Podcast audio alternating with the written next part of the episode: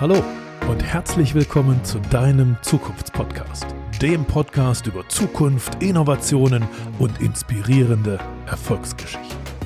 Ich bin Sven Gabojanski, Zukunftsforscher, Leiter des größten Zukunftsinstituts in Europa und, wenn du willst, dein Zukunftscoach. In diesem Podcast will ich dich unterstützen, deine bestmögliche Zukunft zu erkennen, zu entwickeln und zu erreichen. Denn deine Zukunft beginnt jetzt. Also, los geht's. Heute geht es um die Zukunft der Umwelt. Wir beschäftigen uns mit den Fragen, ob wir diesen Klimawandel überhaupt noch in den Griff bekommen können und wie du persönlich zur Rettung des Klimas beitragen kannst. Das alles natürlich aus der Sicht eines Zukunftsforschers. Hast du auch diesen Film gesehen, diesen Ökozid-Film, wo die Bundesregierung im Jahr 2034 auf der Anklagebank sitzt und von 31 Ländern angeklagt wird? Also von Ländern, die unter den Meeresspiegel gesunken sind. Und der Bundesregierung wird vorgeworfen, sie hätte diesen Klimawandel nicht verhindert. Das ist ein bisschen verstörend, dieser Film, oder? Als der Film in der ARD ausgestrahlt wurde, bin ich hinterher von vielen Menschen gefragt worden, Mensch, Herr Zukunftsforscher, stimmt denn das? Also, ist das wirklich schon in 15 Jahren? Wird das so sein? Und als Zukunftsforscher muss man an dieser Stelle so ein bisschen auf die Bremse treten und ein, ein bisschen neutral sein. Also lasst uns mal kurz auf die Fragen schauen, die dahinter stehen. Wie sieht der Klimawandel in den nächsten Jahren aus? Und werden wir ihn in den Griff bekommen oder nicht? Wenn man als Wissenschaftler ganz nüchtern, ohne große Ideologie auf dieses Problem darauf schaut, gibt es genau drei Punkte, die gegensätzlich sind, die sich teilweise widersprechen, aber die wir in Deutschland und in der ganzen Welt in Einklang bringen müssen. Lass mich diese drei Punkte kurz erklären. Der erste Punkt ist die riesige Überbevölkerung in der Welt. Wir werden im Jahr 2040 wahrscheinlich 10, vielleicht sogar bis zu 11 Milliarden Menschen auf dieser Welt haben. Und wir alle wissen, dass diese Welt, also so wie die Natur auf diesem Erdball gemacht ist, ist sie nicht für 11 Milliarden Menschen gemacht.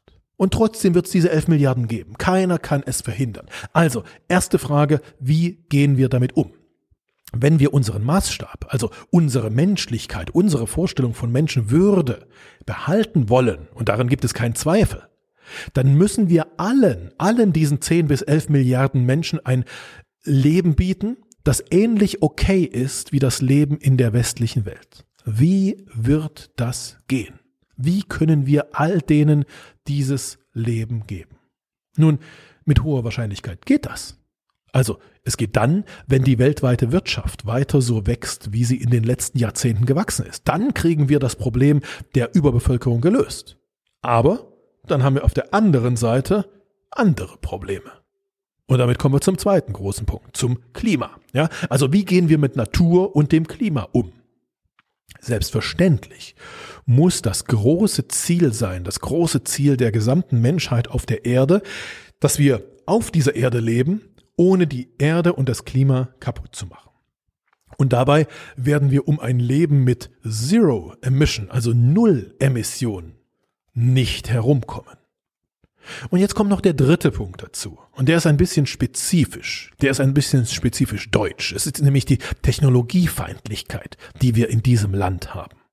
Wir haben in den letzten Jahrzehnten einige der großen Schlüsseltechnologien, die all diese Probleme möglicherweise lösen könnten oder jedenfalls zur Lösung beitragen könnten, die haben wir, wir Deutsche, abgewählt. Wir haben sie abgelehnt, wir haben sie verteufelt und wir haben sie niedergeschrieben in unseren Medien.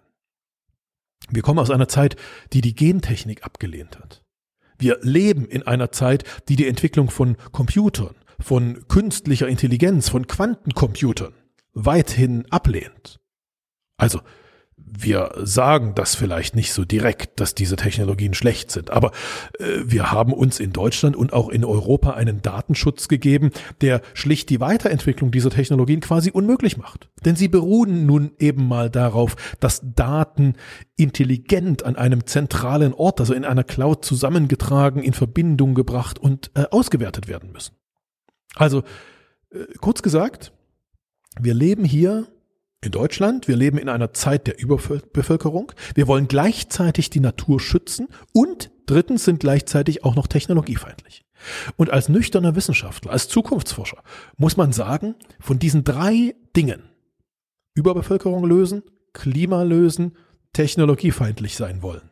Von diesen drei Dingen werden nie alle drei gleichzeitig gehen. Es sind immer nur zwei gleichzeitig möglich. Warum ist das so? Das ist sozusagen das, das magische Dreieck der Zukunft der Umwelt. Ich versuche das mal zu erklären. Angenommen, wir kriegen das mit der Überbevölkerung in den Griff, nämlich durch weiteres Wachstum der Wirtschaft. Und wir bleiben dabei so technologiefeindlich, wie wir sind. Dann haben wir das Szenario, was wir bisher auch tun. Ja, dann vernichten wir die Natur. Dann werden wir diese Natur und dieses Klima nicht retten können. Also wir können dies mit der Überbevölkerung lösen und dabei so technologiefeindlich bleiben, wie wir sind, dann retten wir nicht das Klima. Zweites Szenario. Angenommen, wir stemmen das mit der Überbevölkerung, aber wir wollen dabei die Natur und das Klima auch schützen. Dann müssen wir unsere Technologiefeindlichkeit ablegen. Dann müssen wir konsequent in neue Technologien investieren. Das wäre machbar. Also wir können die Überbevölkerung äh, hinkriegen und wir können auch Natur und Klima schützen, aber nur mit Technologie. Dann müssen wir dieses dritte, ja, das dritte Technologiefeindlichkeit geht nicht. Und jetzt gibt's noch das dritte Szenario. Wir können auch unsere Technologiefeindlichkeit behalten und die Natur und das Klima schützen. Ja, das ist dieses, dieser, dieser Weg, das Szenario mit strikten Verboten. Nur dann müssten wir den 11 Milliarden Menschen, die künftig auf der Welt leben, verbieten, so zu leben, wie wir bisher gelebt haben. Ehrlich gesagt, ich habe keine Ahnung, wie man das denn verbieten sollte. Und ich finde es auch nicht gut, es wäre unmenschlich. Das wäre nicht unsere Vorstellung von Menschenwürde. Also beispielsweise würde das Fliegen, ja, das Fliegen mit Flugzeugen unfassbar teuer werden und nur noch die Reichsten könnten sich einen Urlaub auf Mallorca leisten. Das wäre nach unseren heutigen oder sag mal nach unseren bisherigen ethischen Maßstäben nicht denkbar und schlichtweg auch nicht durchsetzbar, weil es zu großen Unruhen aufgrund so dieser sozialen Ungleichheiten käme. Also, diese Welt, die man sich dann ausmalen müsste in diesem dritten Szenario, diesem Szenario, wir äh, bleiben weiter technologiefeindlich und wollen Klima und Umwelt schützen, was dann passiert, das kann man sich so ausmalen, dass es viel ungerechter in der Welt zugeht als bisher. Also eine viel ungerechtere Welt als die, an die wir uns gewöhnt haben. Das ist keine zivilisierte Welt nach westlichem Standard mit Reisefreiheit und Grundrechten und so. Nein, das ist eine Welt ohne Grundrechte oder mit wesentlichen Grundrechtseinschränkungen durch Verbote. Also, kurz gesagt, wir kommen nicht über die Überbevölkerung herum. Es wird diese 11 Milliarden Menschen geben und wir müssen wirtschaftliches Wachstum und Globalisierung weiterhin ermöglichen und auch fördern, weil wir diese Menschen sonst nicht ernährt bekommen. Ansonsten kriegen wir Flüchtlingsströme, denen wir hier in Europa mit hoher Wahrscheinlichkeit nicht gewachsen sind. Naja, jetzt habe ich diese drei Dinge aufgezählt. Die alle drei sind in der Welt und alle drei gemeinsam gehen nicht. Man muss auf einen verzichten. Auf welche dieser Dinge sollten wir verzichten? Überbevölkerung, Klimaschutz oder Technologiefeindlichkeit? Was ist die beste Option? Nun, meiner Meinung nach liegen die Karten ganz offen auf dem Tisch. Meiner Meinung nach ist das Beste die Option, die Wirtschaft weiter wachsen zu lassen, um mit dieser Überbevölkerung umzugehen. Dafür benötigen wir Ressourcen. Nur diese Ressourcen, die dürfen wir nicht mehr aus der Erde nehmen. Und die Emissionen dürfen wir nicht mehr sozusagen in die Ozonschicht schicken sondern wir nutzen in Zukunft Technologien, um diese Ressourcen künstlich herzustellen. Die meisten dieser Technologien, die gibt es übrigens schon. Zumindest in Ansätzen und in Pilotprojekten. Wir Zukunftsforscher haben das alles schon in unsere Zukunftsbilder und Zukunftsszenarien für die Unternehmen dieses Landes hineingeschrieben. Also beispielsweise Stahlproduktion durch grünen Wasserstoff anstatt durch Verbrennung von Braunkohle, Steinkohle und so weiter. Das steht schon lange in den Zukunftsbildern der großen Energiekonzerne in Deutschland drin. 3D-Drucken von Häusern, was wesentlich die Emissionen durch Zementherstellung weltweit reduziert. Das steht seit 2013, also seit acht Jahren in den Zukunftsbildern der großen Bauunternehmen drin. Wir selbst haben es reingeschrieben. Und in den Zukunftsbildern der Städte, da haben wir smarte Städte reingeschrieben, also intelligente Städte mit Blockchain und so weiter, wo alles aufeinander bestmöglich abgestimmt ist und deshalb keine oder ganz, ganz wenige Emissionen nur noch entstehen.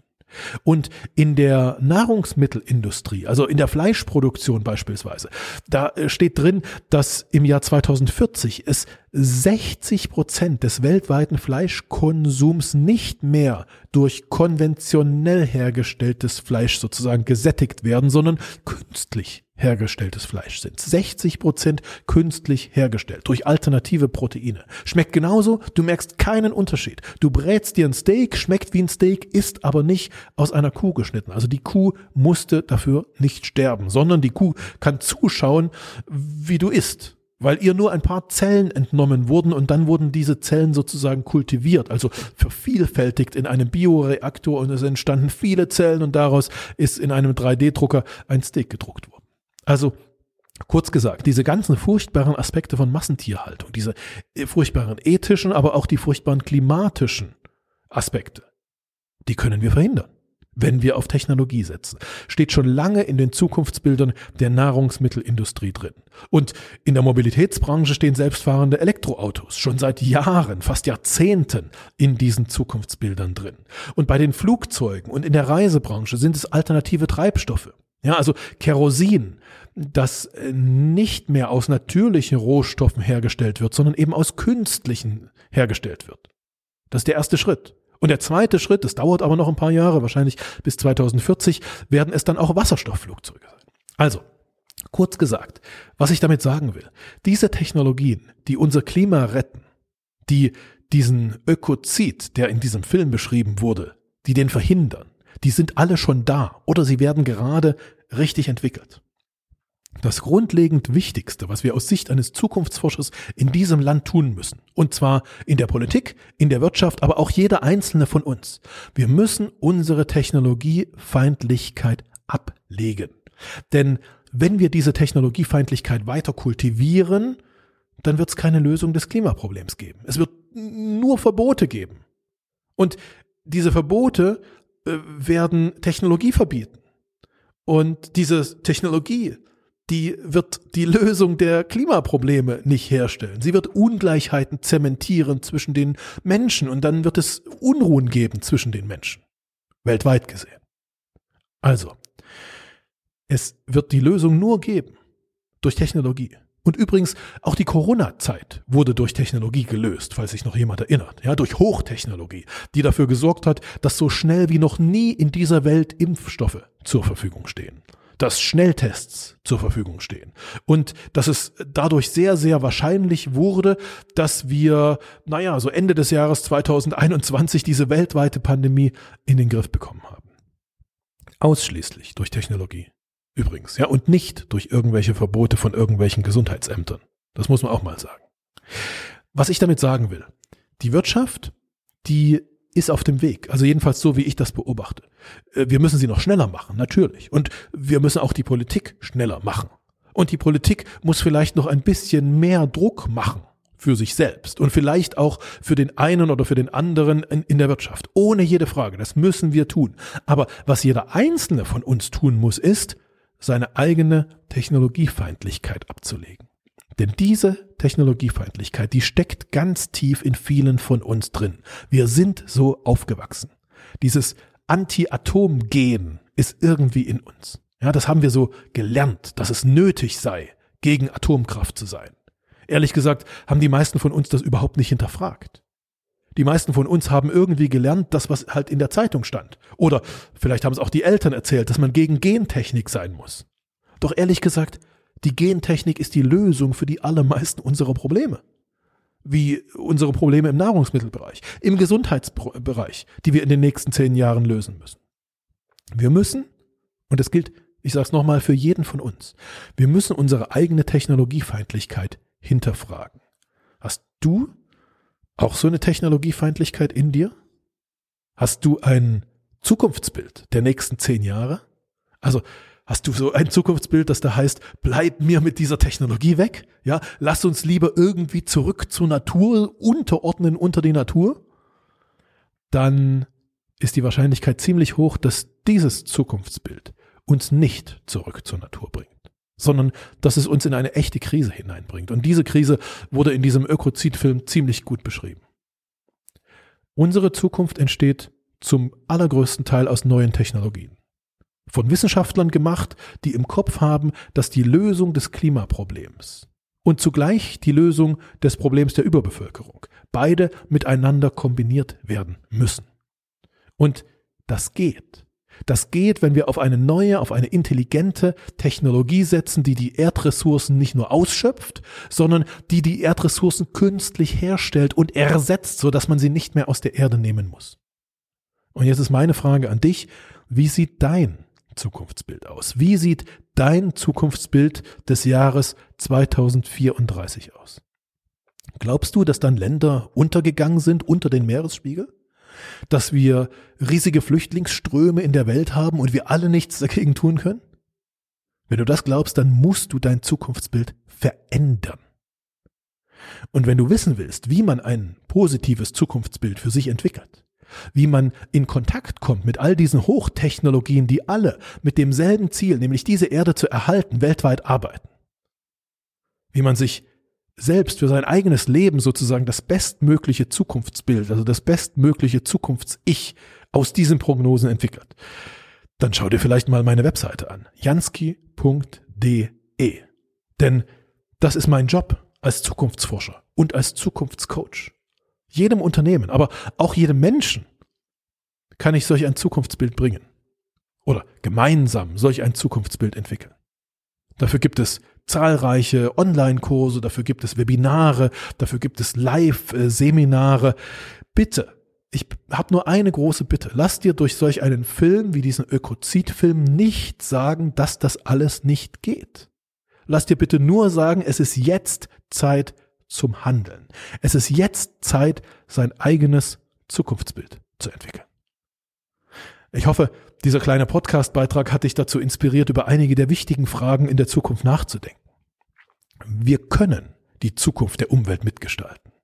Und wir können lernen, mit Dingen wie mit der Überbevölkerung, mit dem Klimaschutz und auch unserer Technologiefeindlichkeit umzugehen. Nur nicht mit allen dreien gleichzeitig. Eins muss weg und das ist unsere Technologiefeindlichkeit. Ich habe dir ein paar Impulse dazu gegeben. Ähm, Technologie und Umwelt sind kein Gegensatzpaar, sie gehören in der Zukunft zusammen. Und jetzt liegt es an uns, das umzusetzen. Ich wünsche dir eine ganz große Zukunft.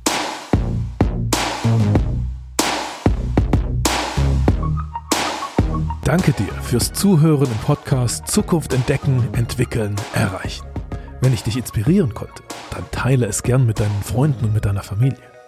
Mehr Infos zu deiner Zukunft, wie man sein bestmögliches Zukunftsbild entwickelt und wie man es erreicht, findest du in meinem Blog unter jansky.de. Und dort habe ich dir auch noch ein kleines Geschenk für deine Zukunft hinterlegt. Hole es dir gleich ab unter jansky.de slash Geschenk. Bis zum nächsten Mal und auf eine großartige Zukunft.